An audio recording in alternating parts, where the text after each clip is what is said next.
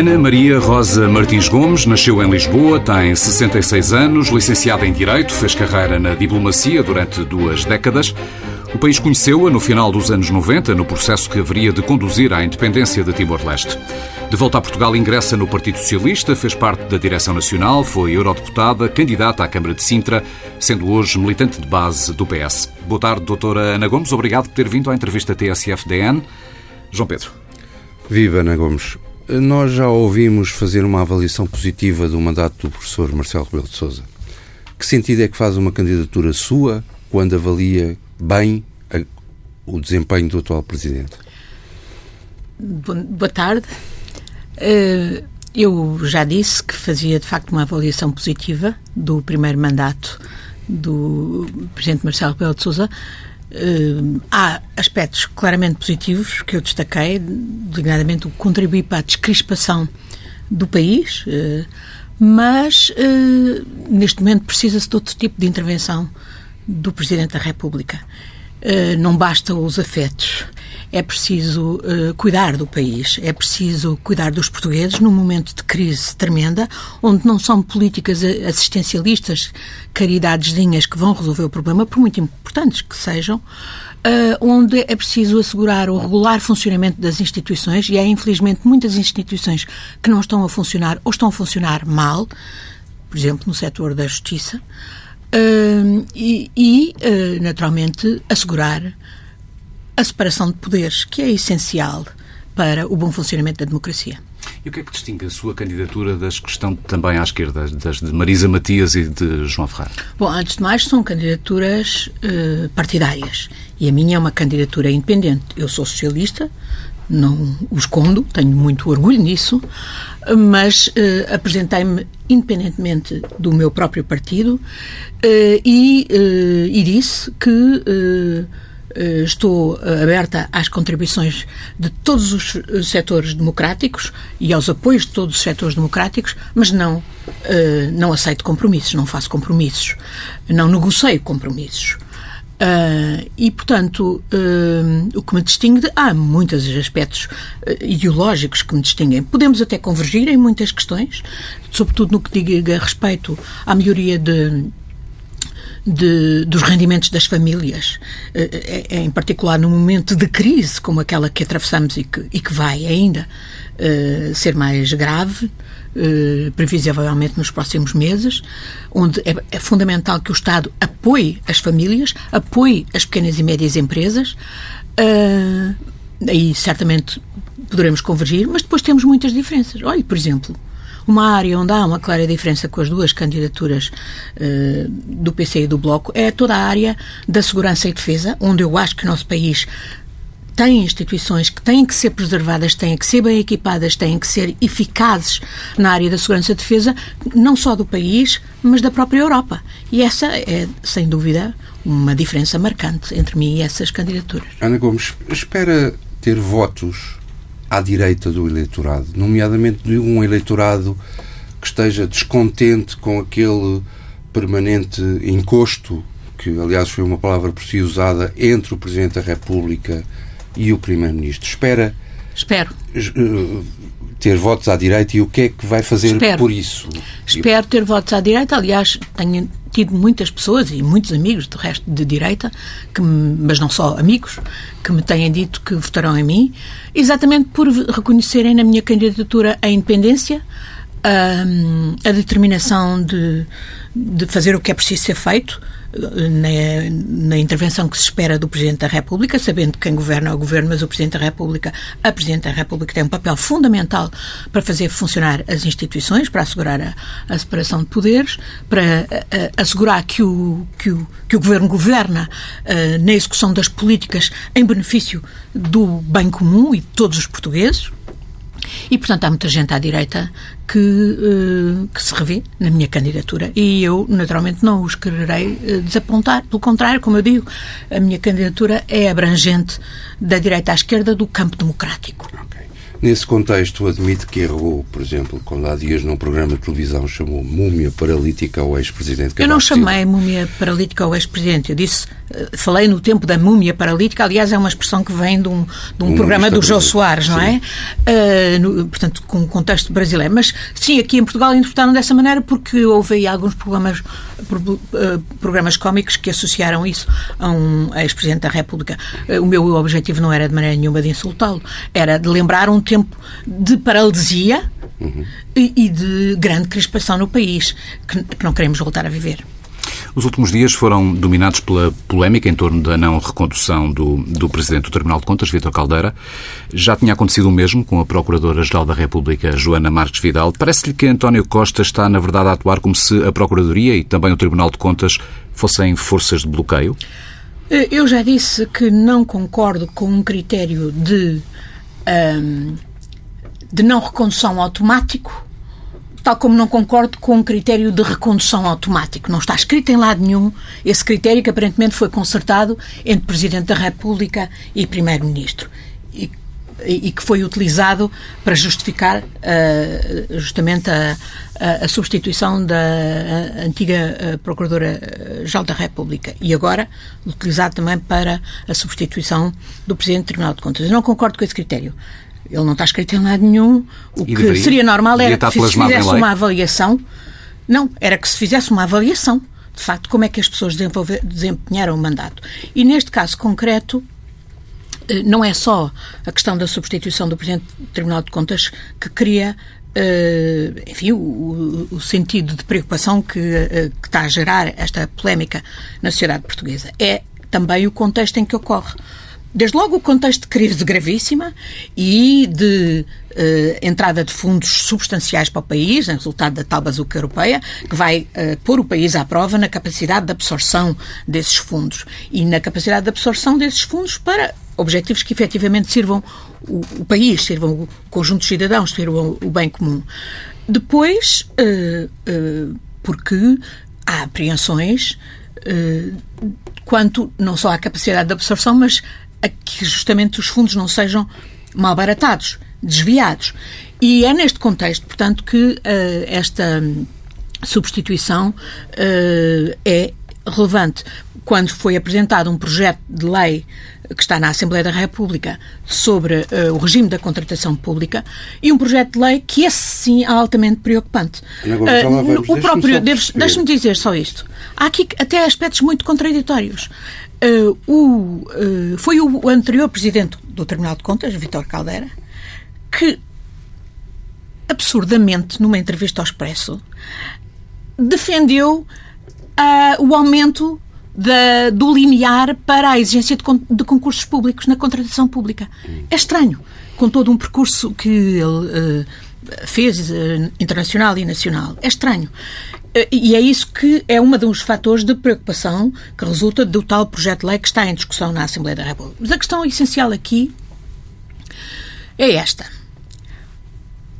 Eu não, eu, eu não percebo como é que uh, o Presidente da República num dia diz que não sabe o que é que está uh, o que é que vai ser proposto pelo Governo para substituir o Presidente do Tribunal uh, de Contas e no dia seguinte empossa um novo responsável desse, Mas da presidência desse tribunal. seria reconduzido, Vítor Caldeira seria reconduzido, a avaliação... Teria que se avaliar caso uhum. a caso. E eu não sei, eu não tenho todos os dados que o Primeiro-Ministro tem e, e, que o Presidente tem, não posso pôr hoje no, no, papel deles. Só digo é, nesta conjuntura em que há tanta apreensão por causa do, uh, do novo, da, deste novo regime da contratação pública, uh, ao mesmo tempo substituir o Presidente do Tribunal de Contas eh, é, é, que há aqui um problema de percepção dos cidadãos. Daí a nossa pergunta se António Daí... Costa atua como se Procuradoria, e no caso mais recente Tribunal de Contas, eh, atua como se fossem problema... Eh, forças de bloqueio à ação governativa. Eu não tenho os dados que eles têm e o que eu digo é essa nomeação faz? e essa substituição não foram transparentes. Não foi dito porque é que era preciso substituir este Presidente do Tribunal de Contas, o anterior Presidente do Tribunal de Contas, e por este novo Presidente do Tribunal de Contas. E do meu ponto de vista, Uh, tanta responsabilidade tem o, o, o Primeiro-Ministro nessa matéria como tem o Presidente da República. Aliás, como lhe digo, o Presidente da República, com a responsabilidade de garantir o bom funcionamento das instituições da República, uh, não pode assinar de cruz. Num dia não sabe quem é que lhe vai ser proposto e no dia seguinte assina de cruz e nomeia um outro responsável para para o setor. Quando o enquadramento é este, de grande preocupação do conjunto dos cidadãos, por um lado, quanto à burocracia, que sabemos que é o mecanismo número um de, um, de, de facilitação da corrupção, do compradio, do clientelismo.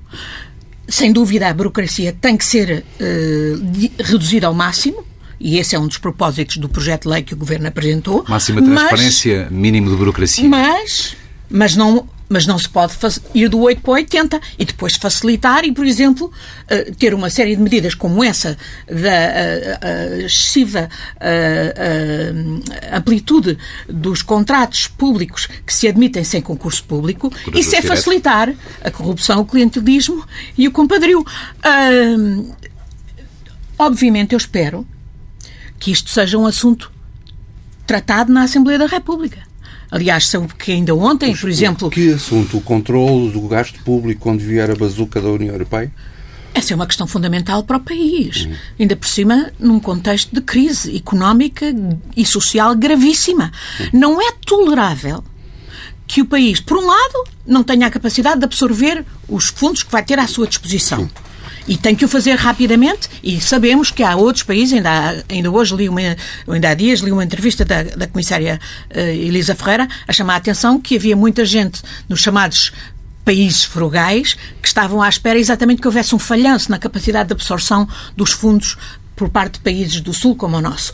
Portanto, a questão do combate à burocracia é essencial, mas depois a questão da transparência do escrutínio por cidadãos é também essencial. E tudo que dificulte esse escrutínio e que facilite, por, uh, por, exemplo, as adjudicações diretas, obviamente não é aceitável. Portanto, não percebo que neste momento este assunto uh, esteja a ser discutido sem se encararem outras medidas que eram essenciais para garantir transparência e escrutínio. Dou-lhe exemplos.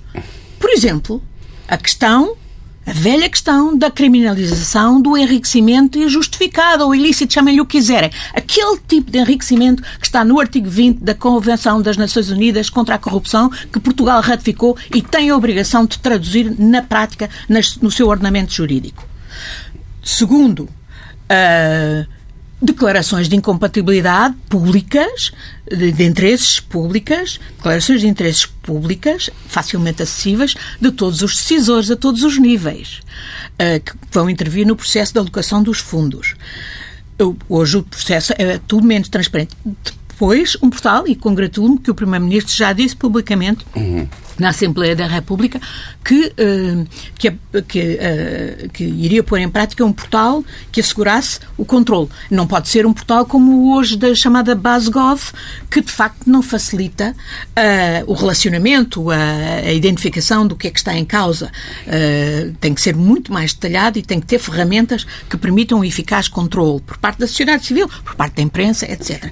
E, e, e, e outras medidas. Por exemplo, o fim do sigilo bancário e de sigilo fiscal para todas as empresas que se candidatem a fundos eh, europeus. Porque o que está em causa é, desde logo, garantir que são os nossos cidadãos que precisam, as nossas famílias que vão ter, e as nossas pequenas e médias empresas que vão ter os apoios que, eh, que vão depender de, do, do dinheiro dos contribuintes europeus.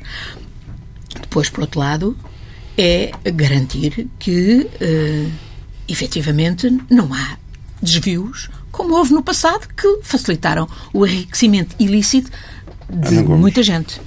Que avaliação é que faz do atual mandato da Procuradora-Geral da República? Nós sabemos que é uma mulher atenta às questões da justiça, particularmente atenta às questões da justiça, às vezes até com uma intervenção direta né, em casos. Que avaliação é que faz da. O Silagá cumpre amanhã Lucília... dois anos de mandato. Eu acho que está para além da própria pessoa o funcionamento da justiça. Está para. Uh, depende dos meios que a justiça tenha. E, e, por exemplo, para combater a criminalidade económica e financeira, é evidente que a Justiça não tem meios. Não tem meios humanos, não tem meios, não tem peritagem, não tem recursos, até, olha, até informáticos. Soubemos, por exemplo, para. Uh, uh, Uh, o Ministério Público ter acesso a um programa informático que permitiria, por exemplo, deslindar os, os o a, a material dos telemóveis do, do juiz Rui Rangel, foi preciso meses. Uh, e estamos a falar de um programa que custava 20 mil euros, qualquer coisa assim. Uh, há outros aspectos da justiça que estão, por exemplo, devo-lhe dizer, falamos do Tribunal de Contas. Um poder fundamental que o Tribunal de Contas tem e não exerce é o poder sancionatório. E não exerce porquê? O Tribunal de Contas tem imensos meios, tem 600 funcionários, tem, tem, esse tem recursos, porque inclusivamente recebe, cobra diretamente do, dos casos que vai apreciando, uh, mas depois não funciona porquê? Porque o Ministério Público, no Tribunal de Contas, não aciona os processos em função das decisões que são, uh, que são uh, tomadas pelo próprio Tribunal de Contas sobre as questões que aprecia. Não existe deste poder sancionatório é altamente gravoso, é altamente é conducente é que... ao sentimento de impunidade que vigora neste país e que é um incitamento à corrupção, ao compadrio e ao clientelismo. O que nos está a dizer Estou para é usar a terminologia. Com os meios de que dispõe, a, a Procuradora não poderia fazer mais do que fez nestes dois anos? É isso que nos do quer dizer? Do meu ponto de vista, pode fazer muito mais. Olha, eu acabo de lhe dar um exemplo da, do Ministério Público no Tribunal de Contas, pode fazer muito mais do que o que faz e, por exemplo, não faz, é o principal responsável por não ser existido o poder sancionatório do próprio Tribunal de Contas. E, portanto, este ser um, um incitamento à, à continuação da impunidade e do sentimento de impunidade dos, dos criminosos e dos faltosos. Só para terminar, é um desempenho que fica aquém da antecessora Joana Marques Vidal? Olha, está-me a falar da doutora Joana Marques Vidal, que eu acho que teve um desempenho uh, apreciável como uh, Procuradora-Geral da República, embora, por exemplo, eu tenha chamado a atenção que foi ela, foi já no mandato dela, embora isso tivesse sido preparado anteriormente, que decidiu arquivar, por exemplo, o processo da corrupção dos submarinos onde há condenados na Alemanha por terem corrompido uh, elementos da administração portuguesa e em Portugal não se sabe até hoje quem são os corrompidos. Foi no tempo da, da, da doutora Joana Marques Vidal que isso foi arquivado, não obstante ter sido, obviamente, preparado, foi trabalhada a prescrição uh, nos, nos, nos, mandatos anteriores. Mas a, a doutora Joana Marques Vidal, por exemplo, passou uh, pelo Tribunal de Contas ninguém ouviu falar dela nessa altura. Uh, o Tribunal de Contas é, de facto, um instrumento poderoso, com meios, podia fazer uma grande diferença no combate à corrupção, não tem feito tanta como era esperável. Diga-me uma coisa, partilha daquela opinião uh, de muitos socialistas de que o Ministério Público dá mais atenção ao Partido Socialista do que ao PSD, ou seja, de que a atuação do Ministério Público está, de certa forma, muitas vezes condicionada por opções político-partidárias e mais dirigidas contra o PS do que contra o PSD? Não tenho. Eh, não sei. O que lhe posso dizer é que tenho várias. Uh, vários casos em que eu intervim diretamente junto à Procuradoria-Geral da República e onde não vi ação, ouvi ação e não tenho dúvidas nenhumas que foi por uh, influência política que os casos foram. Posso, já lhe citei o caso dos submarinos, posso lhe citar o caso dos chamados voos da CIA, ou voos da tortura, uhum. que foi, obviamente, foi arquivado pelo. pelo no, eu disse isso na altura, pelo procurador eh, Pinto Monteiro. Arquivado, para, para, quem teria sido atingido teria sido pessoas do PSD. Teria sido, o, concretamente, o, o Dr. Durão Barroso, que era o responsável político máximo nessa altura, mas não só. Uh, numa altura em que era uh, em que estava em vias de ser reconduzido como presidente da Comissão Europeia. Uh, e, e, e, há outros casos olhe por exemplo o, o aboborar o aboborar do caso dos taleiros navais de Viana do Castelo o aboborar do e até o e aí o, o aboborar do caso do apagão fiscal foi pelo governo de António Costa pela mão do Secretário de Estado Rocha Andrade, entregue à Procuradoria-Geral da República, depois de um grande escândalo público, porque quando nós estávamos mais afogados em, em no, na dívida e no déficit, estávamos a deixar uh, transferências massivas para offshore serem feitas pelo Banco Espírito Santo e pelo Grupo Espírito Santo. Foi o próprio governo de António Costa que entregou isso à Procuradoria-Geral da República. Sabe alguma coisa do que se passa? Portanto, Eu sei fiscal, alguma coisa. Doutora Ana Gomes, e não vi investigação. Uh, pois, então, em síntese, apagão fiscal, submarinos, uh, voos da CIA, o Ministério Público, no seu entender, atuou protegendo uh, governantes do PSD. Não, não dou a dizer isso, pelo contrário. se calhar também havia responsabilidades de pessoas, de governos do próprio PS. Atuou no sentido de não ir à procura dos responsáveis. O que de onde, onde eles estivessem. Quer, quem? como lhe digo, em qualquer um desses casos, hoje estou perfeitamente convencida que haveria responsáveis tanto do. incluindo o caso dos voos da CIA, que havia responsáveis tanto do, do governo dos PS como do governo do PS. E, portanto, não atuou.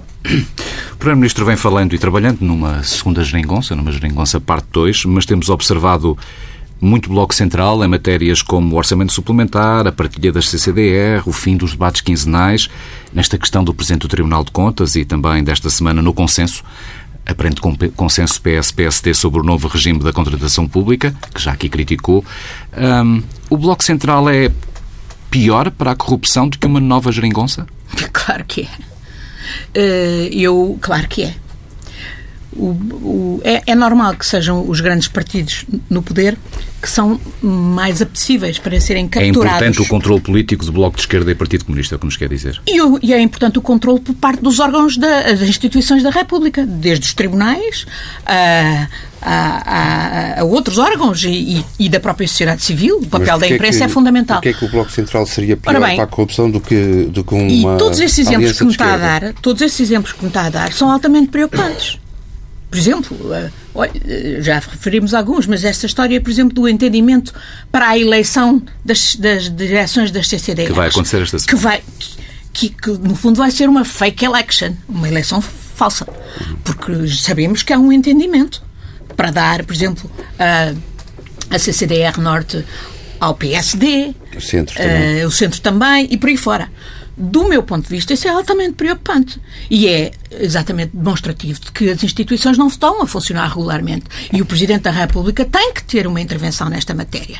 Não, essa é uma das suas competências. E, e não é uh, apenas fazer discursos, mas é de facto dar trabalho. É preciso ir falar com as pessoas, é preciso pôr publicamente, é preciso exigir e não deixar que se façam esse tipo de negócios.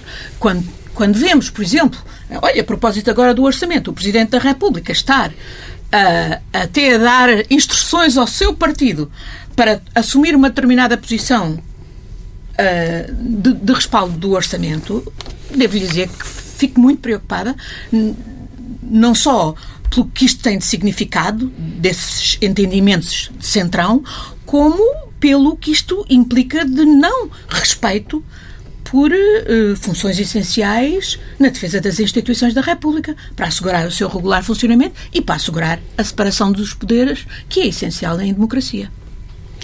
Uh, já falamos do regime de contratação pública, mas vetaria, uh, se fosse Presidente, vetaria um diploma destes? Pelo menos na forma como, espero, como ele chegou ao, ao Parlamento, a proposta sim, de lei. Tal como ele está? Sim.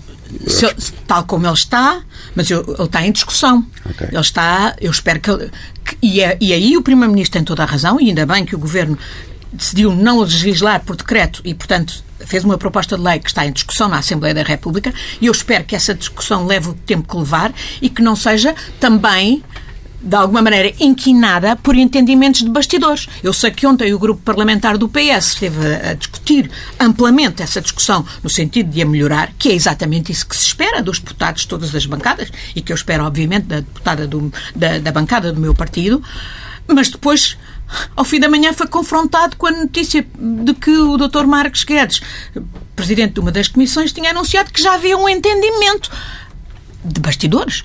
Ora, isso desvirtua o trabalho que é suposto ser feito na Assembleia da República. Aí está um outro exemplo onde há aqui um inquinamento do funcionamento regular das instituições democráticas. O Presidente da República tem também a obrigação de estimular a intervenção, o debate, a discussão dos temas em todos os órgãos próprios. Tão importante é o que se passa, uh, a intervenção do Presidente, como é a intervenção da Assembleia da República. E esta é uma matéria que está nas mãos da Assembleia da República. Portanto, eu espero que os diversos partidos façam uma discussão séria, identificando o que está mal, o que precisa de ser corrigido e não sejam condicionados por nenhum entendimento de bastidores ao nível, sei lá, que nível? Uh, o papel do Presidente da República ganhará uma nova centralidade agora que vem aí milhares de milhões da União Europeia. Uh, Absolutamente. E como lhe digo, uh, uma prioridade tem que ser assegurar que esses milhares de milhões beneficiam quem precisa de ser beneficiado. Estamos num país onde há fome. Crescentemente há fome. Há 400 mil famílias que não conseguem já pagar os empréstimos e que não sabem o que é que vai ser o seu futuro.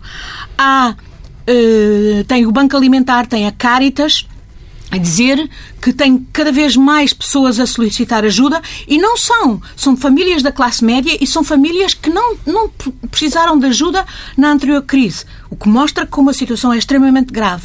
Tem 100 mil desempregados em quatro meses e se calhar a chegarmos daqui a quatro meses com outros 100 mil ou mais. Portanto, é mais do que nunca essencial que o Estado funcione e que o Estado uh, ampare aqueles que precisam de ser apoiados. Estou a falar das famílias, programas sociais de apoiar famílias, não só a questão da alimentação, olha, e não é por acaso que o Nobel recentemente foi dado ao, ao Programa da Alimentação Mundial pela importância política, pela paz, pela segurança global que tem a questão da alimentação, e portanto isto também é, obviamente, sentido no nosso país. A questão da fome é, é, é, é, é Bom, cito o Frei Bento Bingos, que há dias dizia que a, uh, que a pobreza não é, um, não é inelutável, é uma injustiça. E, portanto, o combate à pobreza, o combate à fome é uma prioridade, passa pela habitação social, meios para a habitação social, e depois passa por apoios àquele que é o grande tecido económico do nosso país, que são as pequenas e médias empresas, que têm terríveis problemas.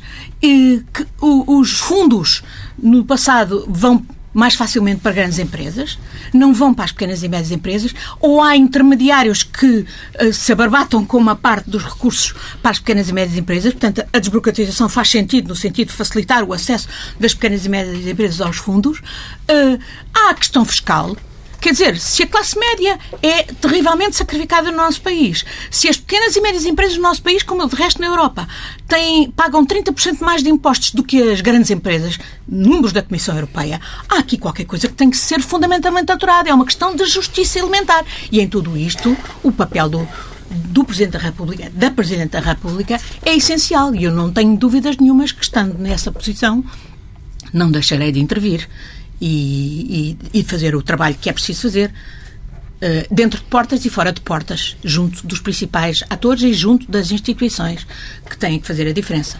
Falamos um pouco do PS. Acredita que António Costa não a apoia porque não lhe perdoou ter estado com António José Seguro nas diretas de 2014? Dito de outra forma, na relação Ana Gomes-António Costa, há um antes e um depois definido por esse momento, por essas diretas de 2014? Eu acho que há um antes e há um depois, sim, mas uh, quais são as uh, percepções do, do Primeiro-Ministro em relação a mim, tenho que lhe perguntar a ele. Mas qual é a sua percepção? Eu já lhe disse, eu acho que há um antes e há um depois em relação e a esse momento. um momento definidor. Foi esse momento. As diretas de 2014 foram um momento definidor desse antes e desse depois. Não sei entender. Na sua percepção. É na minha percepção, mas quanto às motivações e a percepção do Primeiro-Ministro, terá que lhe perguntar a ele. Parece-lhe ou não inteiramente legítimo que um governo que teve uma boa relação com o Presidente da República eh, não queira nas presidenciais fazer agora nada que possa atingir futuramente essa relação? Parece-lhe legítimo essa postura política? Eu acho que foi positivo para o país haver esse bom relacionamento durante este primeiro mandato. Já disse que se eu fosse Presidente da República teria eh, teria encorajado uma geringonçadora logo, logo que o povo votou e mostrou que havia uma maioria claramente à esquerda. Um, Mas porquê que agora tudo muda? Bom, agora tudo muda. Foi o, o o Primeiro-Ministro que recusou umas geringonçadores. Hoje, felizmente, está à procura de a reconstruir, porque percebe que na situação de crise em que o país está, precisa absolutamente ter solidez eh, na, na base parlamentar de respaldo ao governo. Eh, eu penso que o, PS Uh, não pode ter ilusões. um, segundo mandato é sempre diferente de um primeiro mandato uh, para um Presidente da República. E é, é, o que devem deixar aos socialistas é uma presidência da República que respalde o governo, mas que assegure também a necessária separação de poderes, a necessária intervenção junto das diversas instituições para que o regime democrático funcione, para que não haja portugueses excluídos, para que não se alimente como se alimentou nestes últimos anos, e não é só deste, destes últimos cinco anos, é já para trás, a exclusão, as desigualdades, que é o que explica o crescimento de, da desconfiança dos cidadãos em relação aos atores políticos uh, uh, e, da, e, da, e do crescimento das forças que querem destruir a Constituição e que querem destruir a democracia.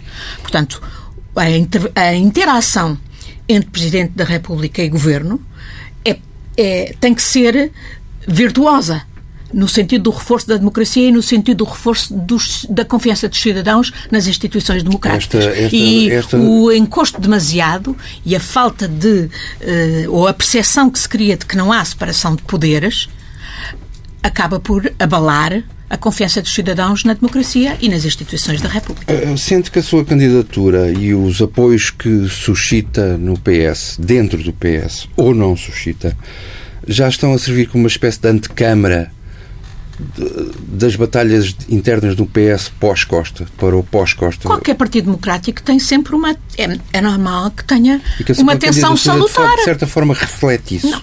O PS é um grande partido, plural, eh, onde há grande diversidade.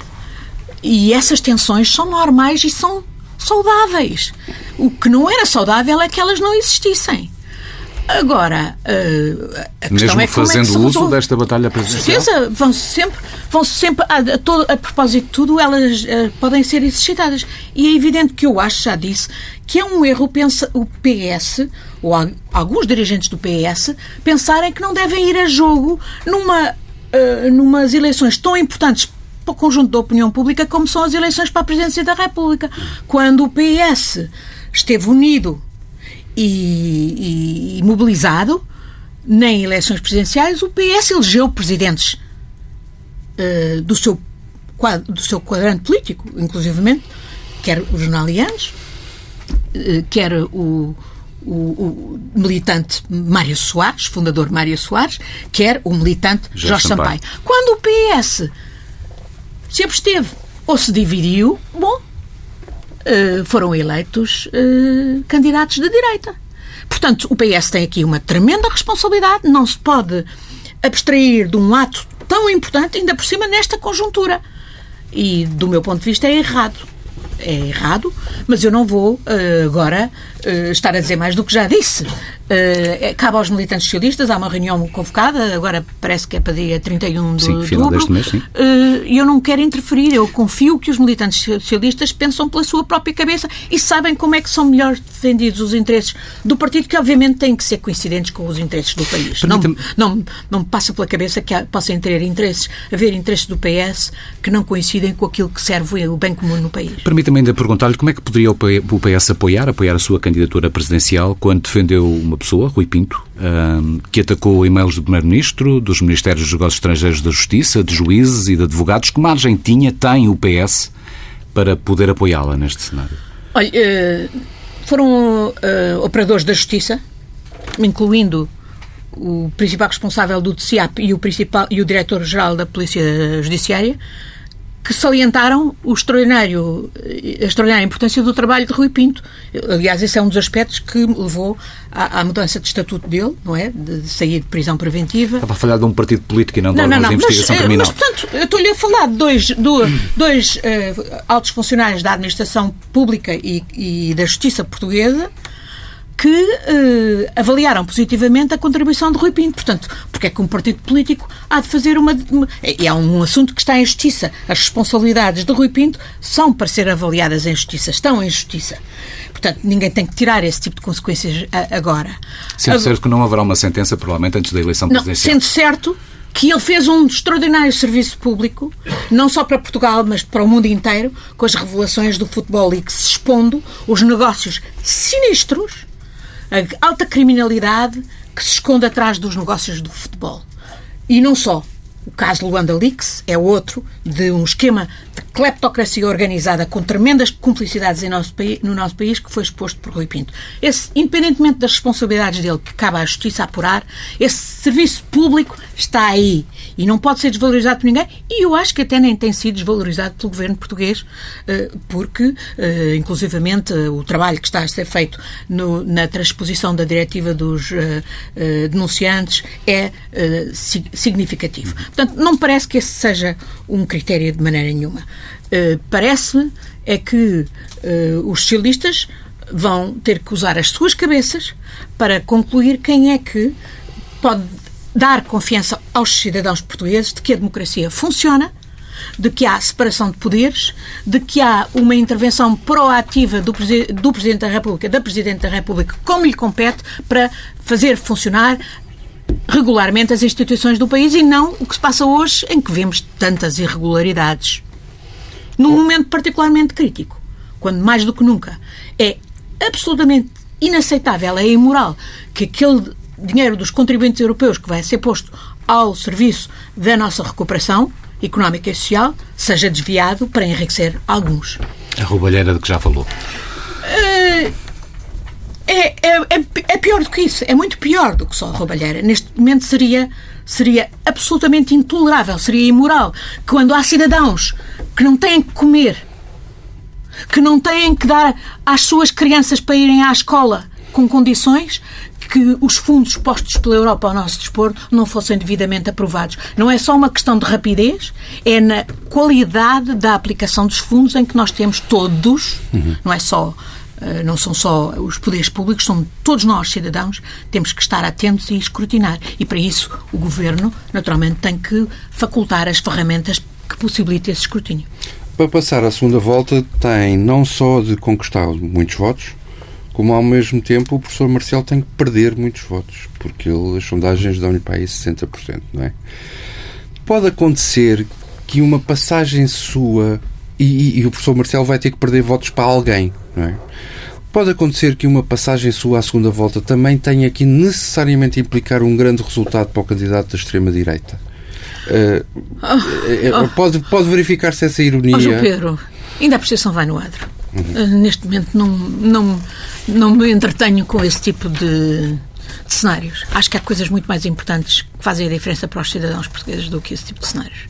Perguntas finais. Sendo eleita Presidente da República, terá uma relação diferente com o Brasil e com o Presidente Bolsonaro, que creio irá a votos em outubro de 2022?